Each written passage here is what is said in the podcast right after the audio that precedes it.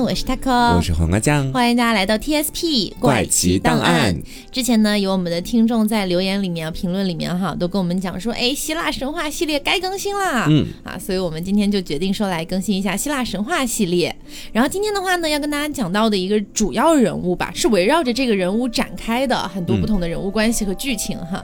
那么这个主要人物呢，大家应该也是耳熟能详的，就是大名鼎鼎的美杜莎。是我第一次听说美杜莎这。个名字还是在我小学的时候，嗯，因为当时好像是学了一篇跟金字塔有关的文章啊，然后当时我们老师就做了一个拓展，然后就聊到了美杜莎。从金字塔聊到美杜莎，对我就是不知道我们老师当时是怎么个拓展方法，但是我记得那个片段确实是从那篇课文延伸到了美杜莎，她是有一个看到人人就会变成石像的那种能力。我觉得有可能，因为我不清楚你们当时是哪篇文章还是什么的哈，嗯，但是呃，埃及的一个神话故事里面确实有一部分是取自于希腊神话的啊，所以有可能是有一点引申到这样子。我们老师牛逼啊，那么一听的话。好，那么今天呢，我们在讲美。杜莎的整体故事之前有一个东西，我觉得是需要先跟大家明确一下的。嗯，这个东西呢是方便大家更加理解今天讲到的内容，同时呢，对于以后我们做希腊神话系列也能有一个帮助。这样子哈，嗯。那么我们在介绍美杜莎的族谱之前，它的族谱真的非常的复杂哈。在介绍族谱之前，我们就先给大家明确这一个小点。我们之前给大家介绍过很多很多希腊神话里面的神，对吧？对，他们好像都分别掌管着不同领域啊，天空啊，什么海洋啊什么的。比如说这个雅典娜是战争女神，阿弗罗狄特掌管爱与美，嗯，太阳神阿波罗，月亮女神阿尔特弥斯，他们好像都有一个自己掌管的领域。是的，啊，看似都是独立掌管的，但实际上哈，在希腊神话的设定里面，其实有很多神，他们掌管的领域是重合的。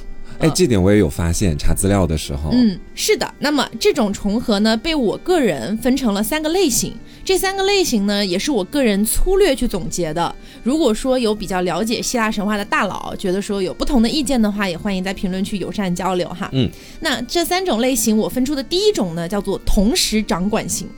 大家还记不记得我们之前讲到和阿弗罗狄特偷情的人是谁？是谁啊？阿弗罗狄特就是希腊名是阿弗罗狄特，然后罗马名是维纳斯嘛。嗯。那当时跟他偷情的人是谁呢？是战神阿瑞斯。嗯。哎，那你有没有想过，战神阿瑞斯还有另外一个人，他好像执掌的也是战争？雅典娜。对，雅典娜。那实际上，雅典娜和阿瑞斯都是掌管战争的，雌雄双骄吗？算是。那倒也没有说要分个雌雄的意思。嗯。虽然说他们都掌管战争，但是在性质上是有一定区别的。比如说，雅典娜除了战争女神，还是智慧女神，所以她掌管的这个战争吧，感觉上会更加偏向策略、军事一点点。哦，用智谋取胜，有一点这种感觉。嗯。而阿瑞斯掌管的，除了战争，还有破坏、血腥、上。武精神这种东西，哎呦，哎，所以阿瑞斯掌管的这个战争会更加偏向杀戮、血腥，哎，这种感觉。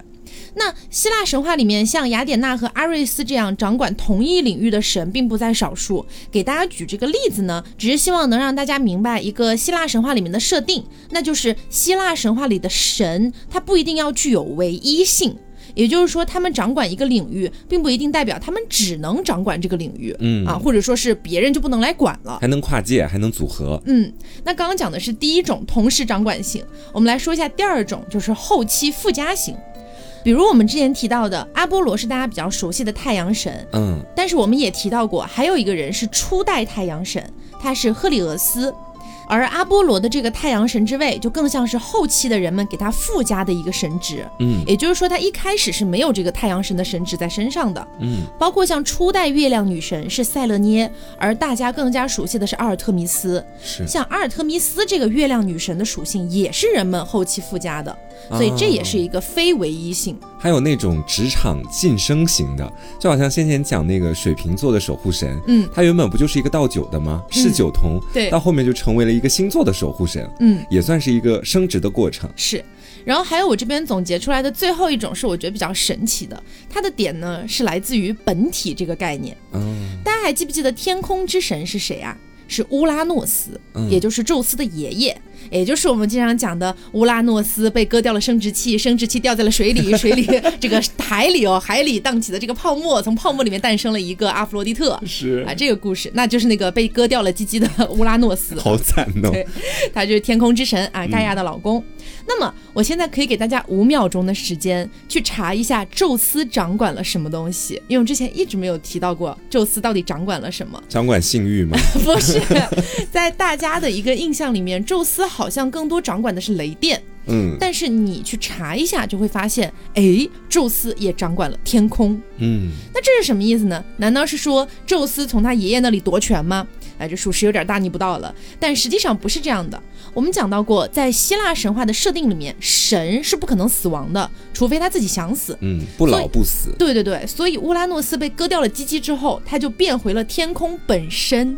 也就是说，乌拉诺斯等于天空，而不是掌管天空，可以理解这个意思吧？能理解啊，天空就是他本人。那宙斯呢，只是继承了天空的神权而已。那同样的故事，除了发生在天空，还发生在大海里。大家都知道海神是谁？波塞冬。对，那套用到宙斯和宙斯的爷爷的故事里呢，我们就能得出一个合理的猜测。波塞冬的爷爷变成了大海的本身，是吗？那倒不是波塞冬的爷爷。我们来说一下怎么回事啊？波塞冬他是和宙斯是一个辈分的，嗯，所以波塞冬的位置应该是和宙斯是一个概念，属于掌管的范围，而不是本体的范围。嗯，那么大海的本体是谁呢？让我们隆重的有请一位新朋友，他的名字呢叫做彭托斯。哎，从来没听过这个名字哎，他名字不是特别的有名，只能说。大家还记不记得我们今天要聊谁？要聊美杜莎哈。是。为什么前面讲了半天都没有讲到美杜莎呢？实在是因为美杜莎的辈分太低了。讲他之前，我们不可能不去介绍他的祖祖辈辈。得讲他爷爷的爷爷的爷爷 什么的。所以说，希腊神话比较复杂哈。我们花了一大堆时间，才刚刚讲到美杜莎的爷爷彭托斯啊，大海的本体啊。那大海的本体彭托斯先生呢，和自己的妈妈盖亚，也就是大地之母。啊，和自己的妈妈盖亚生下了很多的神，实属正常。哎，这里我都已经不想吐槽了，希腊神话就这逼样儿。那他和盖亚生下的这些神呢，我就不一一展开了，呃，有点复杂。我这里就跟大家说一下这些神的名号，还挺中二的。嗯，他们叫做海之友善、海之奇观、海之愤怒、海之危险、海之力量。我的 枪呢？真的好中二啊！就是有一种中二少年团要出道的感觉。是。那在这个五人团体里面，代表海之愤怒和海之危险的两个人，我们可以展开说一下。嗯，他们分别是海之愤怒福尔库斯以及海之危险克托。真是愤怒又危险的。对，愤怒又危险。为什么要展开说他们俩呢？因为他们俩在一起之后生下了美杜莎啊。大家应该都知道，说美杜莎长着蛇一样的头发，看到美杜莎的眼睛就会被石化。对，但是你们知道美杜莎为什么会长这样吗？这个还得从美杜莎的父母说起啊。因为我一开始接触到美杜莎的时候，就听闻她相貌比较丑陋嘛，嗯，然后刚又听你讲她的这个身世，我觉得说怎么会生出一个妖怪？因为按理来说，她的辈分或者说她的那个身份也是不低的呀。嗯，对，那是这样子的。我们先说一下美杜莎的爸爸福尔库斯，也就是海之愤怒。嗯，海之愤怒吧，它本身的形象就比较像一个怪物。在画像里面呢，通常就是长着鱼尾，或者说蛇尾，或者说有一些画是长着螃蟹的大钳子的那种样子。嗯，虾兵 蟹将吗？那这个福尔库斯呢，也有个外号，被称为百怪之父。哦，而美杜莎的妈妈克托海之危险，名字真的很长，这种名号你知道，说起来感觉真的很中二。是 A K A 海之危险克托。对，那这个海之危险呢，它也是希腊神话里面的很著名的一个海怪。一般认为克托是半蛇半鱼的形象，嗯，也就是说美杜莎是怪物和怪物生的孩子啊，是这样。按理来说不太应该是个正常的形象。对我原本以为那两个海之危险和海之愤怒都是什么神女神子哦，不是，我才会产生那样的一种猜想，觉得她应该长得漂亮点儿啊，或者像个女神一样，合着是两个那种怎么说呢？比较偏怪物的形象，对，才创造出来的。不过实际上在传统大家理解上的美杜莎其实长得并不丑陋，嗯，她。只是因为就是头发呀，以及整个那个比较邪恶的感觉，实际上脸是非常美丽的啊，是这样的。好，那我们继续来说啊，就是刚刚我们说的海之愤怒和海之危险，他俩除了生下美杜莎，还生下了一些稀奇古怪的东西。嗯，比如说，他们生下了老太婆三姐妹。老太婆。对，因为他们长得比较的老，哎，看起来他们有个外号叫老妇人，这种感觉。嗯，那这三姐妹呢，是三个人轮流用一只眼睛和一颗牙齿的。这个人物今天在我的故事里有出现啊。嗯，他们分别代表着的是刻毒、暴力和恐怖。哦，那除了这个老太婆三姐妹呢，海之愤怒以及海之危险还生下了本来是仙女儿。但是呢，被一个女巫给迫害成了六个头、十二只脚，还长着猫尾巴的一个怪物啊！从此还爱上了吃人，但她其实是一个非常可怜的女妖怪哦。所以关于他们的故事呢，我们之后还可以再说啊。像我们比如说刚才提到的这个，她是怎么样被迫害的呢？我今天去阅读了一下这个人的故事，我真的觉得好惨啊！好，那接着来说，海之危险和海之愤怒，他俩生下的最著名的孩子应该是戈尔宫三姐妹。嗯，戈尔宫这个词本身的意思是可怕的、高声咆哮的、可怕的三姐妹啊，对，可以这么理解，可以这么理解。那当然也有一种说法说啊，在最初的一种记录里面，戈尔宫指的就是美杜莎，没有三姐妹这个说法。但是在后来的更多的记录里面，把戈尔宫刻画成了三姐妹，分别是斯希娜、尤瑞艾丽和美杜莎。嗯，那前面两个名气没有那么大的斯希娜、尤瑞艾丽这两个人都是永生的妖怪。也就是说，他们的肉体并不是凡胎肉体，嗯，是比较偏神性的，也就是不死的，而只有美杜莎是凡胎，也就是说美杜莎会死。我就觉得说这个点其实设计的还蛮精妙的，嗯，因为你要说美杜莎是一个完完全全神的孩子，她自己也是神的躯体的话，嗯，为什么要给她这样的一种设定？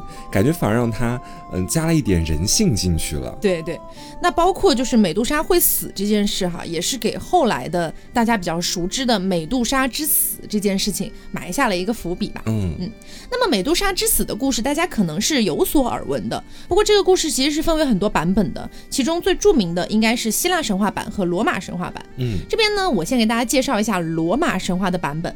当然，为了方便大家的收听哈，我们就继续沿用希腊神话的名字，不去改成罗马神话名了，不然到时候听来听去你们绝对乱套了，绕进去了。对，那说到罗马神话版本的美杜莎之死，有一个人我们是不得不提到的，那就是海神波塞冬。嗯，大家还记得波塞冬和谁是一个辈分的吧？和宙斯啊，啊，对，和宙斯是一个辈分的。那大家也都知道，宙斯是一个私生活非常非常混乱的神，混乱到很爆炸的那种地步。那么，宙斯的兄弟波塞冬，他的私生活如何呢？也是很混乱的吧？如果不出所料的话，我先不下结论啊，我先在这里给大家讲几个故事，大家自己品一品哈。波塞冬的妻子叫做安菲特里特，这个安菲特里特呢，她是水中的仙女。有一天，安菲特里特啊和自己的几个闺蜜在一个小岛上跳舞，嗯正跳得起劲儿呢。啊，波塞冬突然就看见了美女，惊为天人啊！然后呢，就像一个大鲨鱼一样的就朝这群姐妹扑了过去。但当时呢，就想要直接一把掳走这个安菲特里特。嗯，吓得安菲特里特和自己的这些闺蜜们呢，就立刻仓皇逃窜，全部都潜入了海底藏了起来。那波塞冬肯定不会善罢甘休啊，对吧？于是呢，他找来了一只海豚，跟海豚说：“你现在立刻给我追上那个安菲特里特。”那你可以想一下，虽然说是一个水仙女哈。但不管怎么样，也不可能游得过海豚的，不可能游得过海洋生物。对，所以最后呢，安菲特里特实在是游不动了，没办法，就只能乖乖的坐在海豚的背上，成为了波塞冬的合法新娘。我就想，这么快就束手就擒了吗？真的合法吗？我以为还要一哭二闹才上吊呢。那波塞冬也为了感谢这只海豚，把海豚变成了一个星座，就叫做海豚座。嗯啊，让这只海豚永生不朽。真的 thank you，真的是一件好事吗？海豚本来只是一只能在海洋里面畅游的动物，变成了一个星座，对，但永生不朽了。thank you，海豚真的想要吗？好，那波塞冬除了自己的妻子是抢过来的，他还喜欢上过自己的妹妹德莫特尔，这个名字是不是有一点耳熟？德莫特尔是我们之前介绍过的农业女神。也就是冥王哈迪斯关系不太融洽的那个丈母娘。哦，我想起来了，有印象了哈，嗯，就是他当时不想让自己的女儿去冥界嘛，所以他女儿好像是每年有三个月是不在天界的，嗯，那三个月都在冥界嘛，所以那三个月呢，德莫特尔就会非常伤心，就让大地没有收成，嗯，所以就因此产生了冬天，是。啊，有这样的一个说法嘛。那当时啊，就是波塞冬勇敢求爱啊，想跟德莫特尔在一起，但是德莫特尔不愿意。于是呢，德莫特尔就想了个办法，说不如我就变成一匹母马，然后我去藏在一个人类的国度的一个马群里面。嗯，这样的话，波塞冬应该没那么容易找我了吧？嗯，但是呢，还是不幸被波塞冬发现了，一双慧眼啊！对，波塞冬甚至也变成了一匹马，然后去强奸了德莫特尔变成的马。我真的会无语，我觉得宙斯跟波塞冬不愧是同一个辈分的人，两个人都可以做牛做马，对，做牛做马，两个牛马。然后德莫特尔就气得不行嘛，还专门去了一条河，把自己给洗干净。这个河的名字叫做拉顿厄斯河。嗯，这个河呢，据说是一条贞洁之河。不过呢，关于这条河的记录太少太少了。如果有比较知道的大佬啊，可以在评论区里面说一下哈。嗯，然后德莫特尔还因为这件事情不幸怀孕，跟波塞冬也就相当于生了一儿一女。哦，据说这个女儿的名字是个秘密，没有人知道。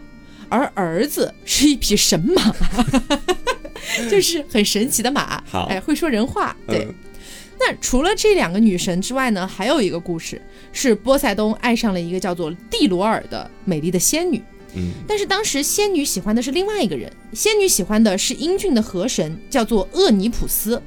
那当时呢，波塞冬为了要和这个仙女在一起，所以他就把自己的样子变成了厄尼普斯的样子，让仙女生下了两个孩子。啥坏事儿都给他占尽了，所以你这几个故事听起来是不是有点即视感？是，是不是感觉跟宙斯老儿做的事情有点像？如出一辙啊！嗯，我觉得咋说呢？毕竟波塞冬和宙斯确实是亲兄弟哈。嗯，咱们就是说私生活这方面，可能想法也差不多吧。怪谁呢？怪他们的父母吗？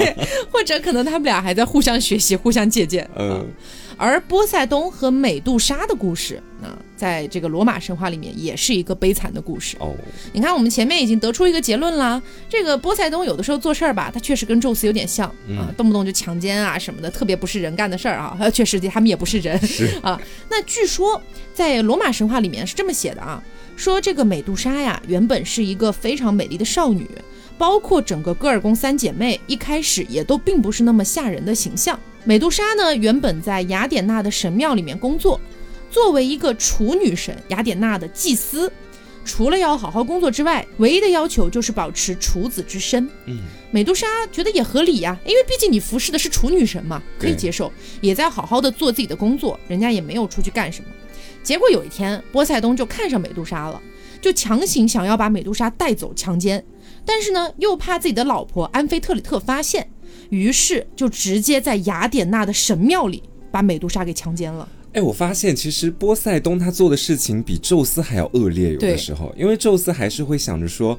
跟女生调调情啊，让她心甘情愿啊。我觉得也不一定心甘情愿吧，至少会有一个那个小努力的过程。嗯，但是波塞冬就是直接要强奸别人，完全不征求别人的同意。对，我觉得这可能也是波塞冬就是不太被其他神瞧得起的一个原因吧。嗯，那大家可以想一想，当时美杜莎在雅典娜神庙里被波塞冬强奸了，那你要想想雅典娜是一个什么样的人？哎，我们说过雅典娜钢铁老处女，以及处女的守护神，发誓一辈子不会碰男人的女神。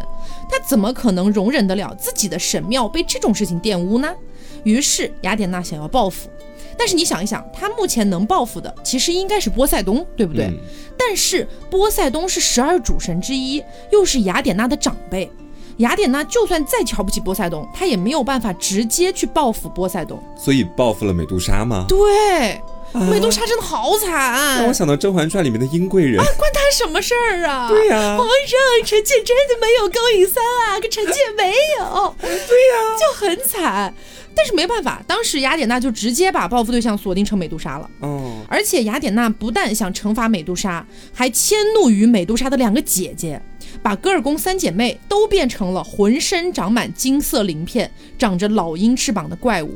还特意把美杜莎的头发都变成了弯曲的蛇，但即便如此，美杜莎的容貌还是美艳至极。哦，于是雅典娜再次诅咒，让每一个被美杜莎的美貌所吸引的人，只要看了美杜莎的眼睛，都会被石化，失去灵魂。哎，这个诅咒还蛮恶毒的。就是我虽然给你一张绝世的或者倾城的容颜，但是就是不允许别人看你。嗯。这简直就是对一个漂亮女孩来说最大的折磨呀！嗯，那我们在前面几期节目也有提到哈，后来美杜莎不是被斩首了嘛，就死了。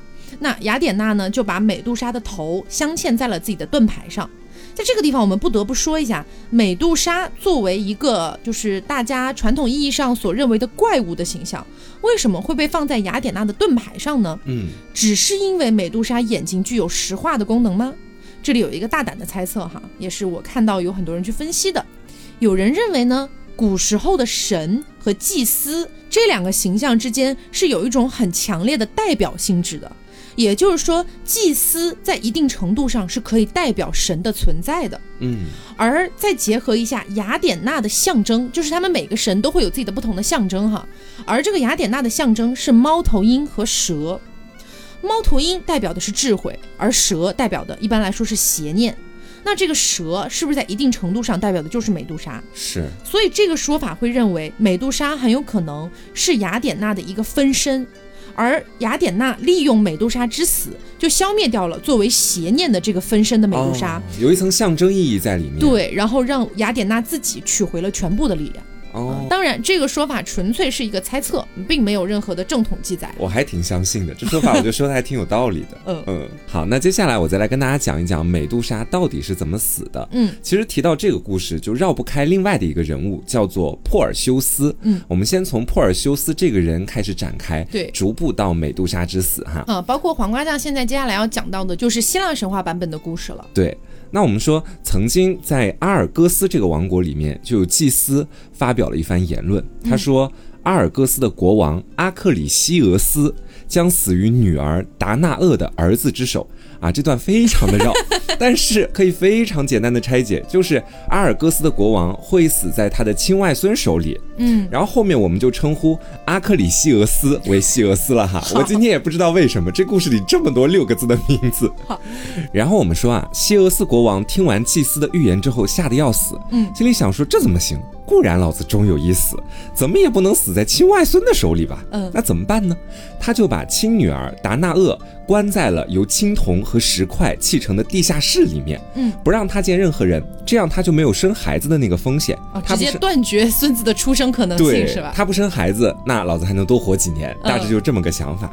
虽然他想的非常美好，但是看上他女儿达纳厄的那个人好死不死，偏偏就是众神之王宙斯啊！你要说是别人吧，那还能防一防。宙斯 对，关哪儿都关不住了。对，你怎么防？他就是我们前面说到的，做牛做马都要完成性爱的那个宇宙第一淫娃，算是。就是说时迟，那时快，前脚刚把达纳厄关进去，后脚宙斯就变成了金色的雨。潜入到了地下室里面，与达纳厄结合，就是下了一场金色的雨，是吧？对，万物润无声，哎，浸进去了 啊。然后呢，两个人交合过了之后没多久，达纳厄就生下了儿子珀尔修斯。嗯，珀尔修斯出生之后没多久，这西俄斯嘛，很快也就发现了，他就眼看着自己的女儿和宙斯生米已经煮成熟饭了，嗯，那怎么办呢？马上吩咐士兵将达纳厄和珀尔修斯母子两个人装到了一个木箱子里面。钉上了箱盖，直接投进了大海里。不是，我发现这些人啊，他们有的时候搞得也是太复杂了。是，直接白刀子进红刀子出，那不就结束了吗？直接杀掉就行了。非要打包一下，敲敲钉子，装装好，扔到大海里。对，就是你反正就想让他死嘛，还不直接一点？就是他看着自己的亲女儿和亲外孙都离开了自己，总算是放心了。另外一边呢，达纳厄和珀尔修斯正处在生死存亡之际，宙斯再次出现了啊！原本他是打完一炮就想走，不想负责的，但是他又觉得说好像心里挺愧疚，就想保佑一下那对母子。嗯，他就让木箱在大海上面漂浮，最后被安全的冲到了一个叫做塞里福斯岛的地方。嗯，然后他们刚到岸边，就被正在海边捕鱼的渔夫捞了起来。渔夫呢就把母子二人从箱子里面解救了出来。带着他们去见了自己的兄弟，这个渔夫背景是相当的硬，因为他的兄弟就是当地的国王啊，名字叫做。那他为什么是渔夫呢？可能就是这个 个人爱好，对，闲云野鹤吧，算是。好嘞，这国王名字叫做波吕德克特斯，哎呦，又是个六字名字，后面我们就叫他克特斯了哈。好，克特斯非常同情从大海里面捞起来的这母子二人，就把他们留在了自己的宫里面。说是同情吧，其实我觉得也没那么简单，因为是科特斯看上了达纳厄啊，就觉得说这么漂亮的姑娘怎么能不占为己有呢？于是就娶了达纳厄，而珀尔修斯就在宫里面长大了，逐渐长成了一个身强体壮、体格匀称的黑皮体育生啊啊！无论相貌、力量、机灵还是都是你的老公人选，都是没有人可以与之比拟。嗯，但是随着珀尔修斯逐渐的长大。啊，克特斯就觉得说，这孩子长得这么英俊，那以后岂不是我们国家里面这个国王位置的强力竞争对手？为什么这这个国家是按谁英俊来当国王的？因为也很强壮嘛。但是又考虑到珀尔修斯不是他亲生的，他就觉得说这样下去不行啊，得想办法把他支出去，让他去完成一个支线任务。嗯，于是克特斯就劝说珀尔修斯说。儿子呀，你要不要出去闯荡一番啊？经历经历冒险，建功立业，做一个顶天立地的男子汉啊！你看看隔壁海格力斯，对呀，啊，人家就完成十二伟业了，你是不是也得搞一个呀？对，中二少年呢，珀尔修斯他就真的相信了啊，雄心勃勃。第一个任务就是杀掉美杜莎，拿到她的头颅。美杜莎好惨，对呀，连这个跟他毫无关系的人都想要杀掉他。哦，霍尔修斯准备好之后就出发了。嗯，但是呢，我们说，因为他是宙斯的儿子，所以在他的身后有许多神，其实都在暗中给他打 call，暗中相助。后面我们会一一说到的。应该没有赫拉吧？不会的，赫拉当然不会干这种事情了。嗯，我们说一开始呢，他先来到了福尔库斯的居住地。遇见了福尔库斯的三个女儿，名字叫做格莱艾，这个就是前面他够说到的那个三姐妹。嗯，你说的应该是那个老妇人三姐妹吧？对，就是她们三个生下来就是满头白发，而且三个人共用一只眼睛和一颗牙齿。嗯嗯，而且他们有一个怎么说小小规定吧，就是当其中一个格莱艾使用眼睛的时候，另外两个就变成了瞎子。然后呢，没有眼睛的两个姐妹就被有眼睛的那个领着去行走。嗯，因为他们是共用一个眼睛嘛。对。然后他们是通向美杜莎老巢的那个守护者，而且通向老巢的道路只有他们三个人才知道。珀尔修斯呢，看到他们也挺苦恼的，说：“我该怎么从他们嘴里面套话呢？”这个时候，赫尔墨斯就来指引他了啊，啊，教他去做事情。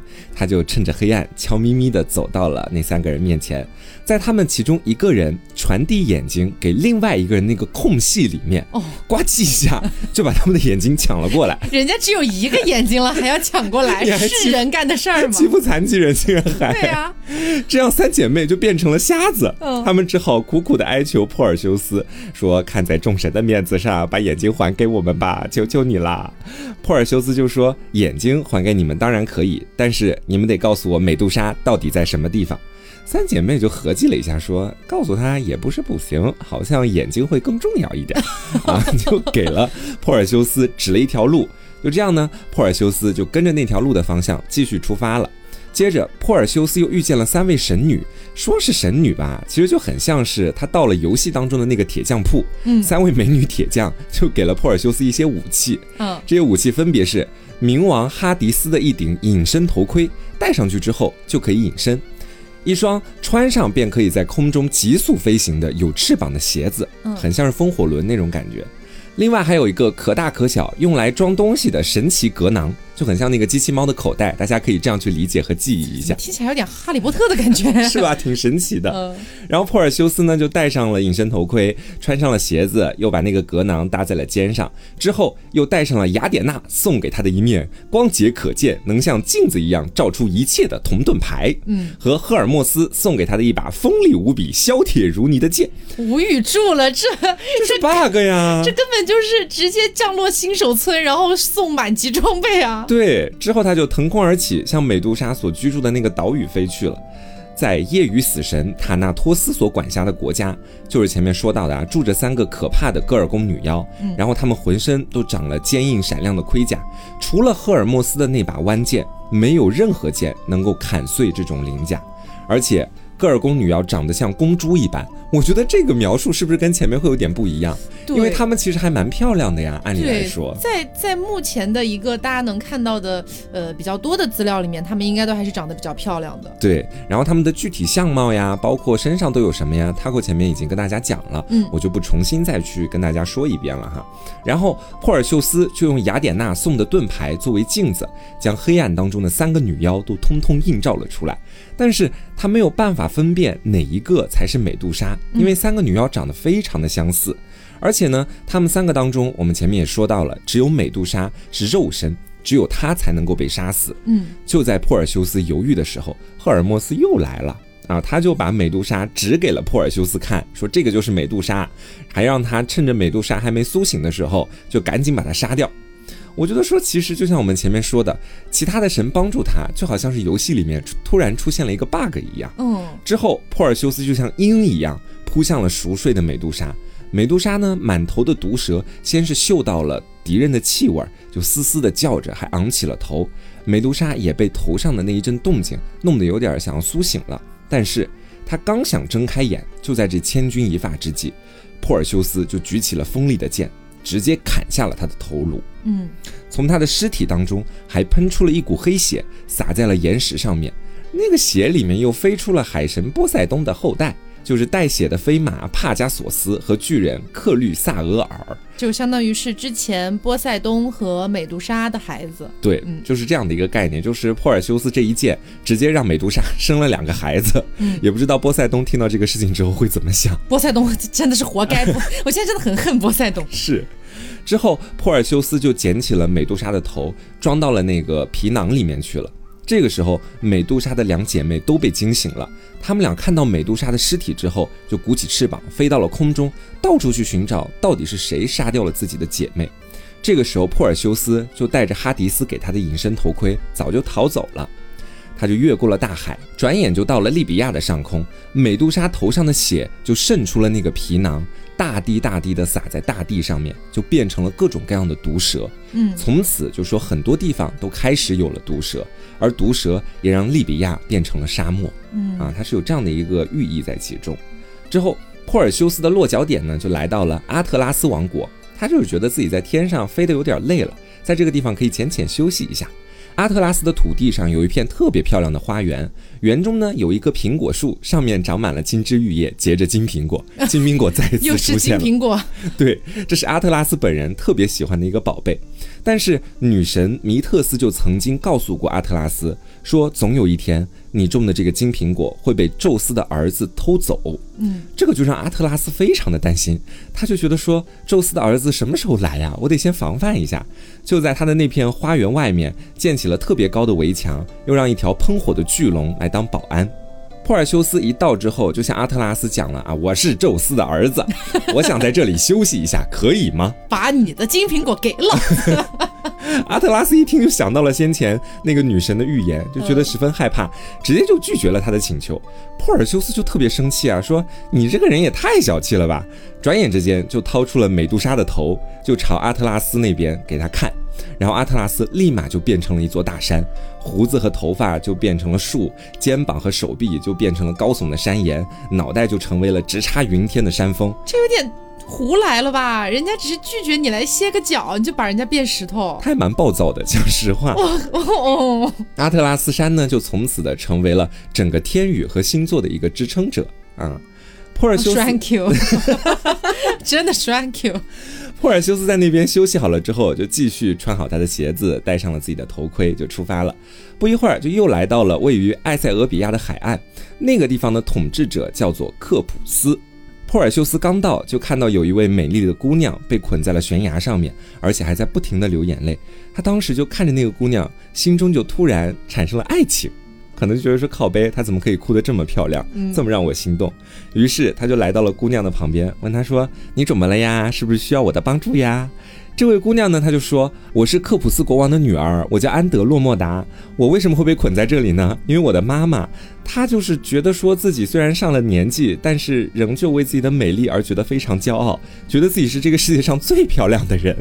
这话本身没什么问题，就不管什么年纪嘛，都挺有自信，也是一件挺好的事情。嗯，但是好死不死，就是那一句‘全世界最漂亮的人’被海里面的女神听到了。”那群女神就觉得说非常生气，你凭什么是最漂亮的人？而且你干嘛这么自称啊？我们才是最漂亮的人。于是海里面的迪特说谁 谁是最漂亮的人？于是呢，海里面的所有女神就联名请求海神波塞冬惩罚这个国家的国王和皇后。波塞冬呢就好无语，这么点屁事也要惩罚人家？这个就是希腊神话里面的众神啊，就会因为各种屁事儿而干一些惊天动地的事情。嗯。波塞冬也听到了女神们的请求，也答应了他们，就派了一头海怪，让那个海怪把克普斯这个国家的一切全部都吃掉。然后国王就请求祭司嘛，说该怎么办呀？我们被神明惩罚了。祭司就告诉国王说：“ 要因为老婆说自己是世界上最美的人，所以我们整个国家要被神明惩 罚，就要被陪葬，你知道吧？所以我觉得那些女神都不是什么好东西。那个祭司就告诉国王说：要想拯救你们国家，就必须把你的女儿安德洛莫达送给海怪吃掉。”我就说母亲犯的错，又关女儿什么事情呢？我就看到这里，我也挺不懂的哈。因此，这个国家的百姓为了活命，就逼迫国王说：“啊，你必须按照祭司所说的做。”国王也没办法，整个国家的臣民基本都在闹了，他就把自己的女儿关到了海边的悬崖上面。就尽管他的女儿充满了恐惧，也没办法啊，为国牺牲吧，只能这么去说。在他讲这段故事的中间，就他还没跟珀尔修斯说完的时候，海怪就来了，就看到滚滚海浪席卷而来，海里面呢还有一只巨大的海怪，然后那个海怪张着巨大的嘴，这一下就瞬间吓得安德莫洛达就大叫了起来。国王和皇后看到海怪来了，也来到了自己的女儿身边，他们悲痛欲绝，搂着女儿发疯般的一样的痛哭。看到这幅场景，珀尔修斯就陷入了沉思。之后，他就跟国王去说：“你们要淌眼泪，以后有的是时间。眼下，你们的重任就是必须赶快把你们的女儿救出来。我呢，是宙斯的儿子，叫做珀尔修斯，刚刚杀死美杜莎。”你们的女儿挺骄傲，对，她又不是靠自己，她也挺骄傲。就是说，如果你们女儿现在可以挑选的话，一定会选择嫁给我。那我现在就向她求婚，如果你们答应我，我便救她。她也蛮现实的。是。然后国王和王后一看，说：“哟，这不在跟我们老两口谈条件吗？而且在这么的一个紧要关头，那也没办法呀，只能答应他。”于是呢，珀尔修斯就觉得说答应了就好嘛，那我就把海怪杀掉，就开始了他的第二个支线任务。他就果断的用那把曾经杀死了美杜莎的弯剑，深深的刺到了海怪的脊背上。海怪呢就疼的在海上四处狂奔，我觉得也蛮滑稽的。想想那个画面，那么大的海怪在海面上四处狂奔。我觉得说这个叙述还是有那么点滑稽意味在其中的。嗯啊，接着海怪就张开了一个血盆大口，向珀尔修斯扑过去。珀尔修斯呢就踩着飞鞋，像一只海鸥一样敏捷的在空中躲避和穿梭。他就一剑又一剑的刺向海怪，直到海怪的嘴巴里面不断的涌出鲜血和海水。接着，珀尔修斯又飞到了海面上的一块凸起的岩石上面，左手抱住岩石，右手挥剑。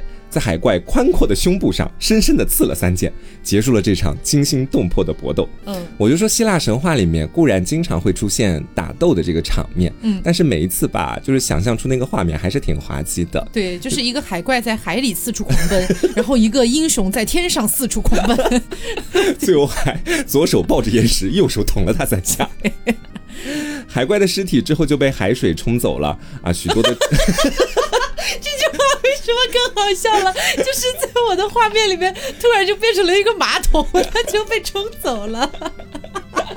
他就是一个非常简单的小 boss，大家也不用对他有太多的注意力。好好，所有的臣民百姓都在海岸上面欢呼赞颂珀尔修斯这位伟大的英雄。嗯，之后呢，珀尔修斯也如一个英雄一样，解掉了安德洛莫达身上的这个锁链，带着未婚妻回到了克普斯的皇宫。回去的第一件事情，他干嘛了呢？他就向众神之王宙斯、雅典娜和赫尔墨斯献上了丰厚的祭品，感谢他的爸爸和爸爸的朋友啊，帮助他完成了这些根本不可能完成的事情。他也也知道根本不可能完成吧。之后就是一个非常盛大的婚礼环节，大家都在欢庆珀尔修斯取得美人归嘛。然后珀尔修斯自己也在酒席的上面跟大家吹吹牛逼呀，讲述自己怎么杀美杜莎的呀，怎么杀海怪的呀。就在这个时候，宴会厅突然传来了一阵喧嚣，原来是国王的兄弟。菲纽斯带着一支军队冲进王宫里面来了。哦，这个就是这段爱情里面的男二号，是怎么回事呢？抢婚了吗？啊，因为菲纽斯曾是安德洛莫达的未婚夫啊。菲纽斯就冲着珀尔修斯就大叫挑衅，说：“你这拐骗别人未婚妻的家伙，我要复仇！你那长翅膀的飞鞋和你的父亲都救不了你。”说着就要把长枪向珀尔修斯投过去。我现在才突然发现，那个长着翅膀的飞鞋，很像是我小时候看那个精英卡通里面主持人穿的那个鞋子，你有印象吗？好像有，我印象里面它还会发光。对，就是那个粉色的鞋子，七彩的。嗯。然后国王克普斯这个时候就给珀尔修斯解释了，说：“哎，我的弟弟，你要干什么？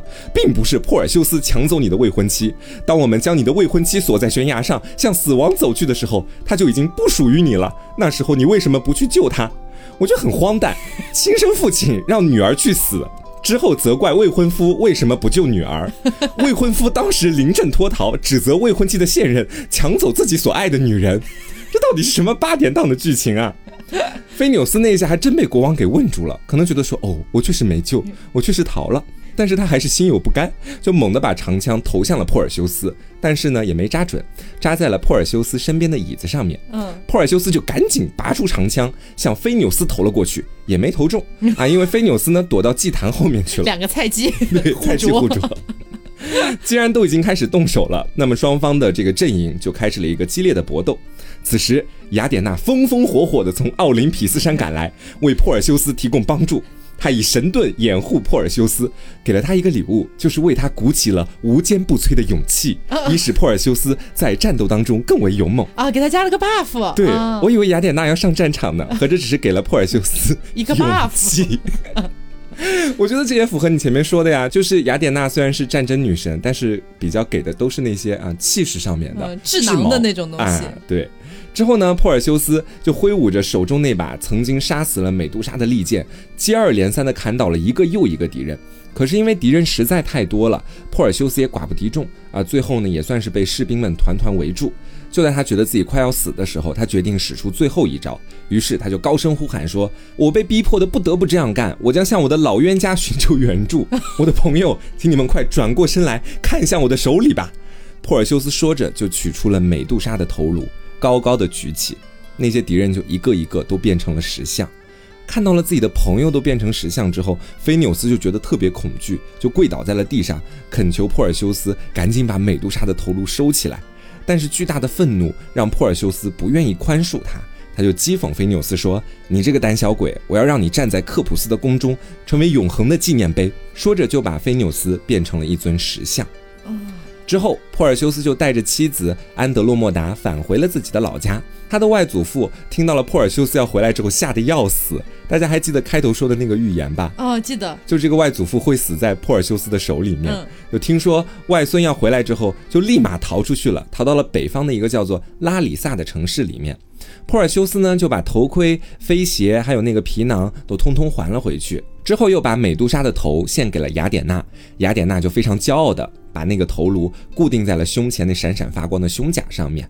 啊，之后珀尔修斯便在老家幸福的生活着。但是呢，他的外祖父最终还是没有逃脱命运的安排。有一次呢，在珀尔修斯举办的那个竞技比赛上面，年迈的西俄斯正在观众席上观看那场比赛，突然被珀尔修斯掷出的一块铁饼砸中了自己的头，当场就死亡了。意外是吧？对，也算是完成了那个预言嘛。嗯，珀尔修斯后来才知道，原来还有预言存在，他心里就想着说，还是要原谅先前外祖父对自己做的一些事情。啊，也算是有大爱了，算是。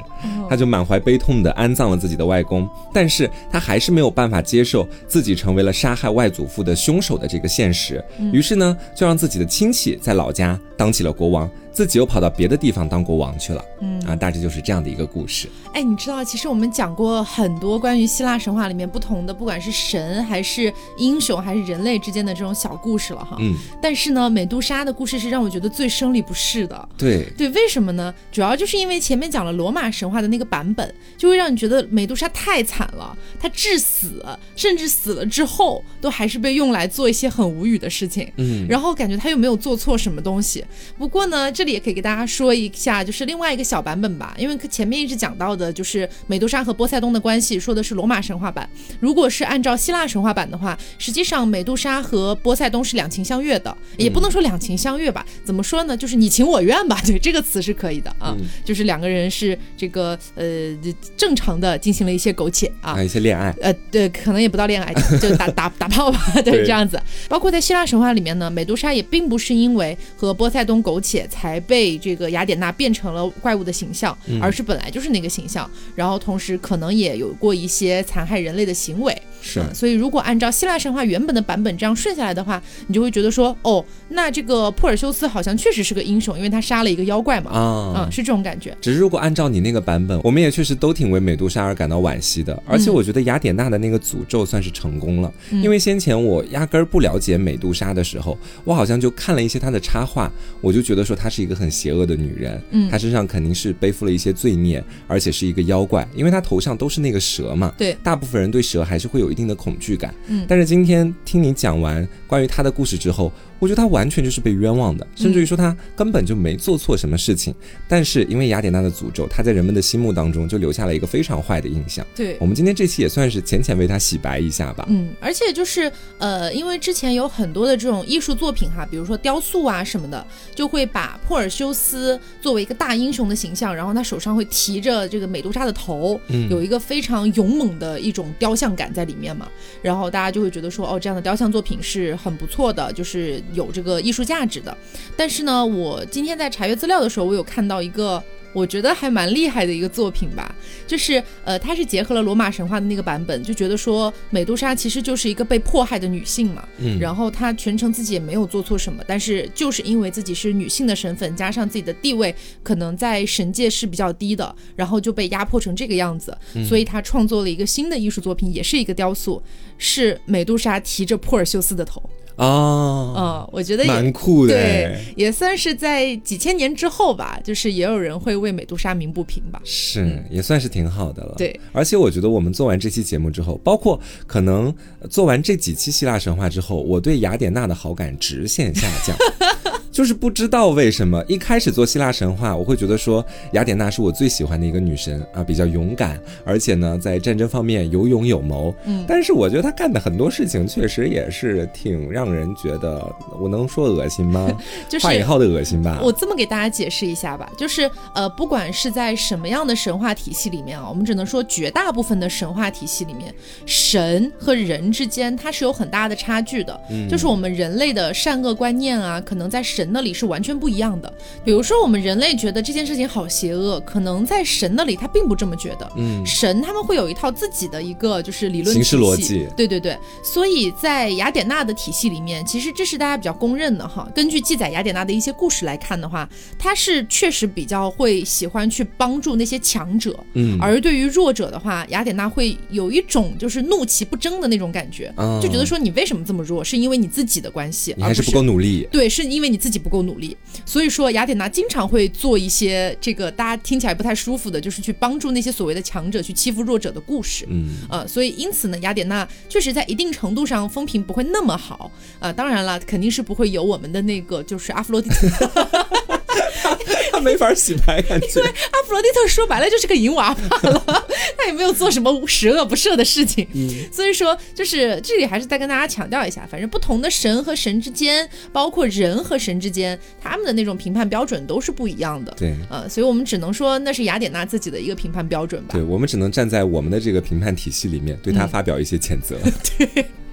啊，好，那么今天的节目差不多就到这里，也希望大家能够喜欢。嗯，那也不知道大家对于美杜莎的故事啊，有没有一些自己的看法和见解，都可以在评论区里面跟我们一起分享一下。的，好，那么今天的节目就到这里了，我是 taco，我是黄瓜酱，那我们下周再见，拜拜。